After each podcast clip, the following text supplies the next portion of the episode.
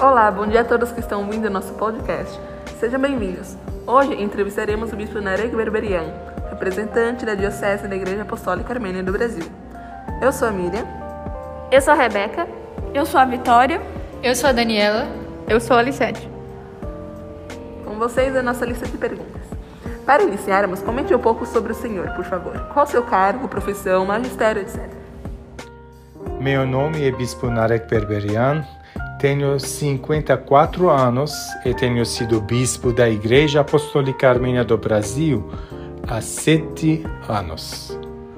Por favor, narre um pouco sobre sua infância e juventude como um jovem armênio e, se possível, fale-nos em qual cidade o senhor nasceu. Nasci em Beirute, no Líbano, que vivia uma guerra civil.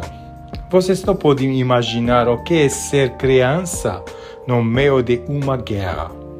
Tudo era muito difícil e triste.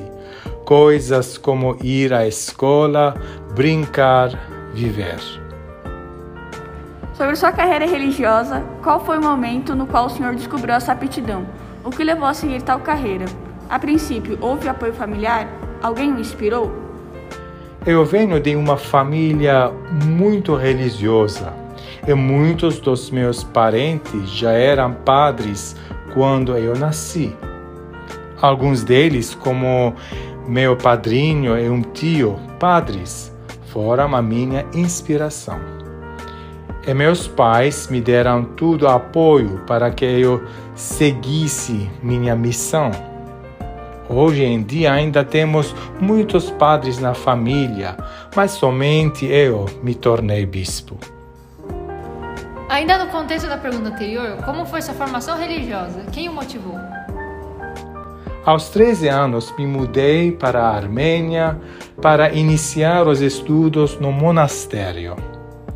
Quando me formei, aos 20 anos, mudei-me para Nova York para continuar minha formação. Minha maior motivação para enfrentar aquela vida tão diferente foi minha mãe, que se manteve ao meu lado mesmo quando não podia estar. Soubemos que o senhor trabalhou muitos anos nos Estados Unidos. Em que momento o senhor viajou para lá e quanto tempo ficou? Qual foi sua principal missão naquele país? Eu vivi nos Estados Unidos por 25 anos. Com todo o esforço do mundo, fui aprendendo o idioma. Empenhei-me muito nos meus estudos eclesiásticos para conseguir dois mestrados e um doutorado em teologia. Apenas alguns anos depois de chegar lá, fui ordenado padre da Igreja Armênia e trabalhei para as comunidades armênias de Nova York, Houston, Texas, Richmond, uh, no estado da Virgínia, em Filadélfia, Hartford e finalmente em Boca Raton, uh, na Flórida. Quando o senhor chegou ao Brasil, como foi sua adaptação? Principalmente, como a comunidade armênia recebeu? Fui natural e calorosamente bem recebido pela comunidade, considerando o fato de que a Diocese brasileira havia me escolhido. Este acolhimento me comove até hoje. É como se sentir em casa. Como tem sido a sua missão aqui no Brasil? O senhor tem conseguido alcançar os objetivos que traçou para a nossa comunidade? Minha extensa experiência nos Estados Unidos me dá uma grande vantagem. Tento ver e fazer as coisas sem julgamentos. A mudança e a modernidade são minhas aliadas para conciliar os valores cristãos com a vida atual. Quero trabalhar cada vez mais com jovens e crianças, dar a eles o futuro da nossa igreja e da nossa comunidade.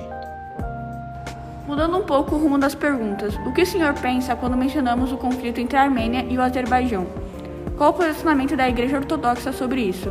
A esta altura, enxergam alguma solução pacífica para o conflito? Comente um pouco sobre isso, por favor. É uma situação de extrema tristeza e indignação. Temos visto a destruição de igrejas e monumentos milenares armênios em Artsakh. Além da perda de tantas vidas, assistimos também à perda da liberdade do povo em poder frequentar suas igrejas e vivenciar sua religião. A Igreja Armênia se mantém à parte da política, mas ainda assim defendemos Artsakh, o direito do povo em voltar a viver em sua própria pátria. Para encerrarmos o podcast, considerando que o ano já está acabando, qual conselho daria para os jovens estudantes do Externato José Bonifácio e como o senhor aconselharia os alunos para que amassem e respeitassem mais a escola armênia? A educação é a chave para todo e qualquer sucesso. Continuem estudando. O conhecimento gera riqueza emocional é claro, oportunidades. Meu maior desejo é, é o de ver todos os alunos das nossas escolas fazendo parte de nossa comunidade e de nossa igreja. A escola é a casa deles e sempre será, mesmo para os que já se formaram há algum tempo. Quero que eles se sintam sempre parte desta família. E quero também que eles sejam muito felizes. Bom, essa foi a nossa entrevista. Agradecemos a vinda ao nosso podcast. Muito obrigada.